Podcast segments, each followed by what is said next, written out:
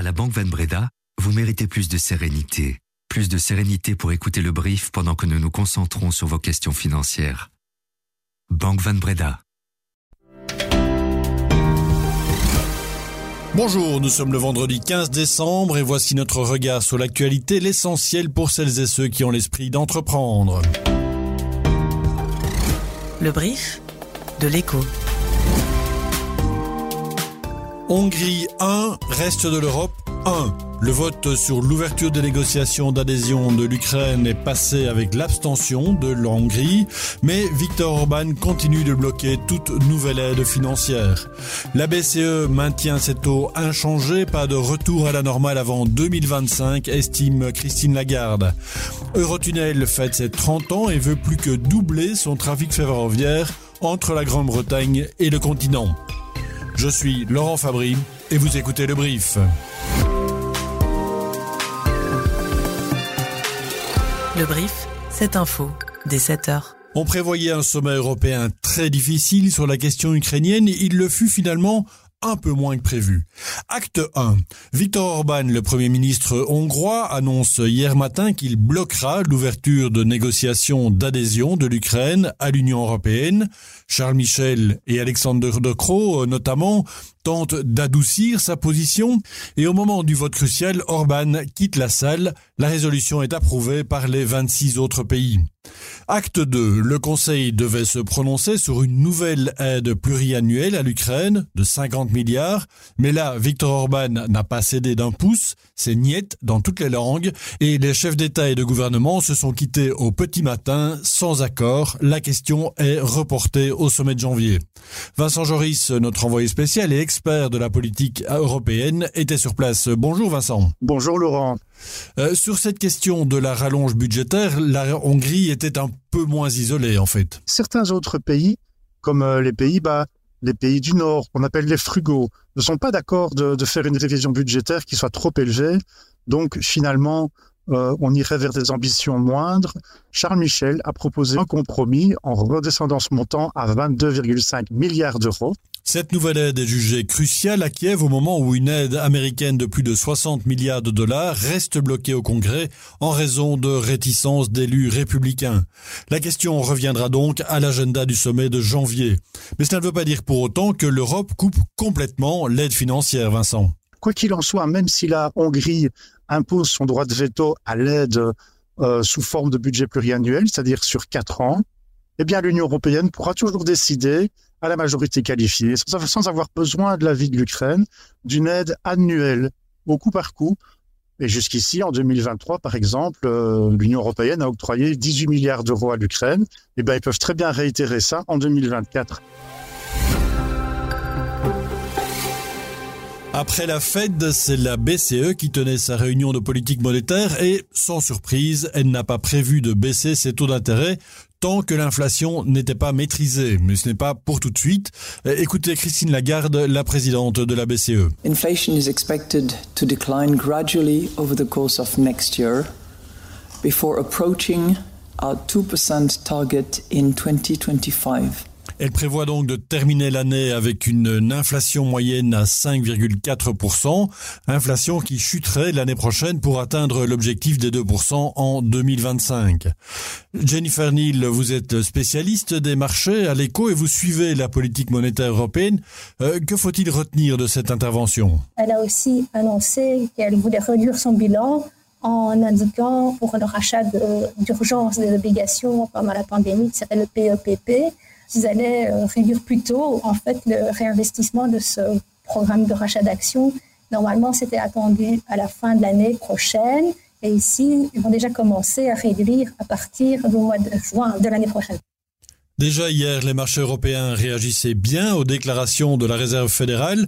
Le ton reste effectivement à l'optimisme. Aujourd'hui encore sur les marchés, le Dow Jones gagnait 0,43% hier soir et ce matin, le Nikkei lui emboîte le pas. L'indice de la bourse de Tokyo gagne 1,18%. Tout ça, en fait, euh, ça, participe à une, une, banque centrale européenne qui se montre euh, finalement un peu plus accommodante et donc, euh, c'est ce que le marché d'actions retient essentiellement, c'est que ça y est, euh, on va avoir une politique militaire qui est beaucoup moins agressive que ce qu'on a connu euh, en 2022 et encore au début de cette année-ci.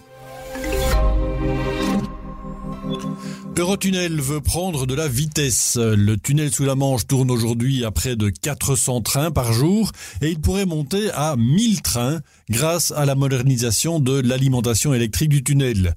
Alors comment? Euh, Yvan Le Riche, le patron du groupe, veut doubler le nombre de destinations desservies vers et à partir du Royaume-Uni dans les dix prochaines années. Aujourd'hui, on a un potentiel de nouvelles destinations qui ne se font pas encore. Et quand on regarde pourquoi ce potentiel n'est pas exploité, c'est parce que l'ensemble des formalités qu'il faut à un nouvel opérateur, par exemple, ou même un opérateur existant, pour faire du train à grande vitesse passager entre Londres et une capitale européenne, c'est de l'ordre de 10 ans. Et 10 ans, c'est très très long.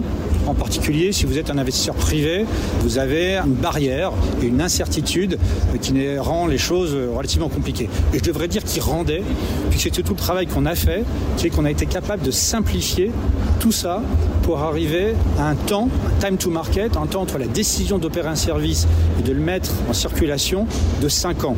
5 ans plutôt que 10 ans, c'est un délai évidemment beaucoup plus raisonnable pour les entreprises et les investisseurs. Quelques exemples, la société Evoline projette de concurrencer l'Eurostar sur la ligne Londres-Paris dès 2026. Elle a commandé 12 trains à Alstom. Et puis les Néerlandais Euro euh, ont montré de l'intérêt aussi pour une ligne Londres-Amsterdam. Alors Eurotunnel tourne à l'électrique et le belge John Cockerill, lui, tourne à l'hydrogène. Le groupe actif dans l'énergie, l'armement, l'industrie, l'environnement a en effet acquis un énorme site industriel à Houston, au Texas. John Cockerill souhaite y construire une nouvelle Giga Factory, une énorme usine d'électrolyseurs, l'équipement qui permet la production d'hydrogène à partir d'électricité. Un investissement stratégique pour le Texas, État pétrolier qui est aussi un énergétique, mais qui souhaite désormais devenir la plaque tournante mondiale de l'hydrogène propre.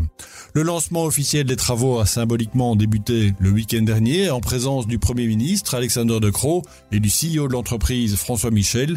L'installation qui représente un investissement d'environ 150 millions d'euros devrait produire 1 gigawatt d'électrolyseurs par an dès la fin 2024. Cette usine sera une pièce maîtresse du vaste plan de développement du groupe belge dans l'hydrogène vert qui comprend également de nouveaux projets en Inde et au Moyen-Orient. Êtes-vous déjà inscrit sur Thread? Je parle évidemment du réseau social, le petit dernier de Meta, la maison mère de Facebook, Instagram et WhatsApp. Et depuis hier midi, c'est possible en Europe. La plateforme de microblogging, concurrente de X, ex-Twitter, était déjà disponible à travers le monde, réunissant près de 100 millions d'inscrits. En Europe, cependant, deux points bloqués.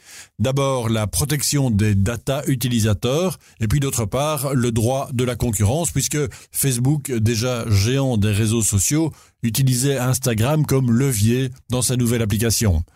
À quoi s'attendre dans les prochains mois pour Thread? Nous avons posé la question à Xavier Degros, consultant en marketing digital et expert des réseaux sociaux.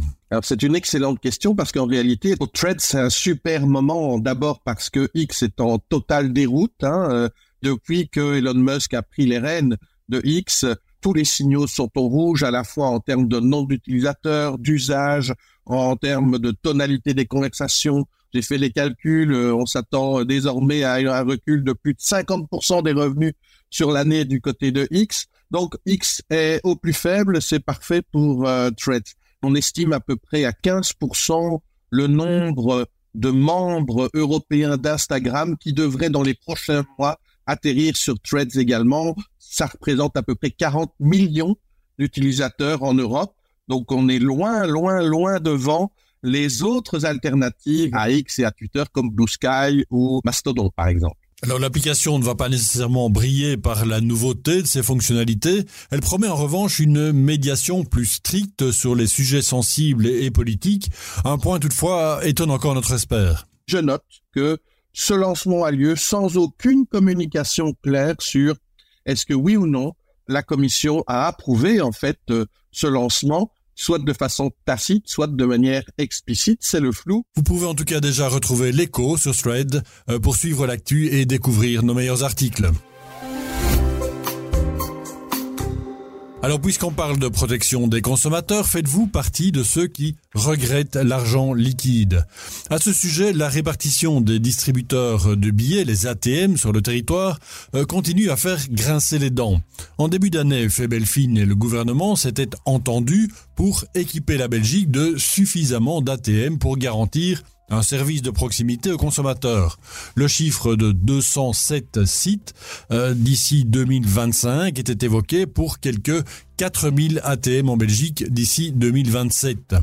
L'association de défense des consommateurs Testachat et Financité, mouvement pour une finance plus responsable, avait demandé des précisions sur la localisation de ces distributeurs, mais sans réponse des banques et du gouvernement, il porte aujourd'hui l'affaire au Conseil d'État.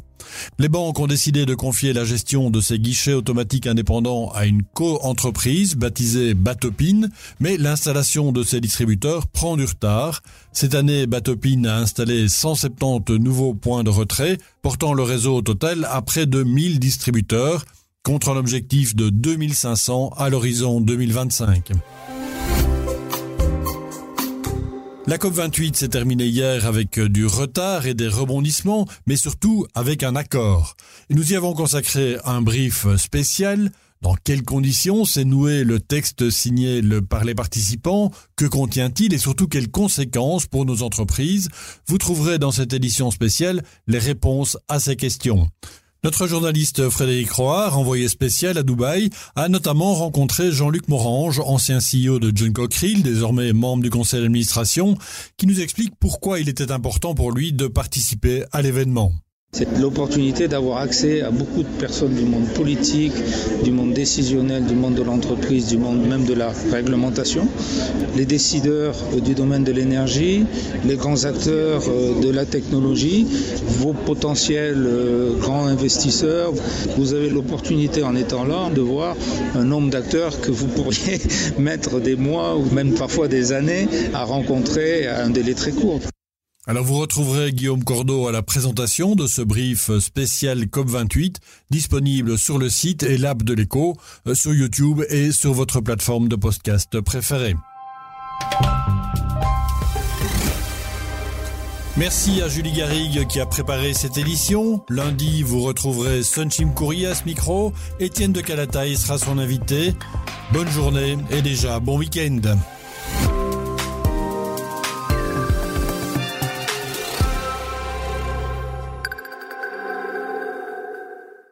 À la Banque Van Breda, vous méritez plus d'équilibre, plus d'équilibre financier, plus d'équilibre financier pour vous et votre entreprise pour pouvoir vous concentrer sur votre équilibre vie professionnelle, vie privée.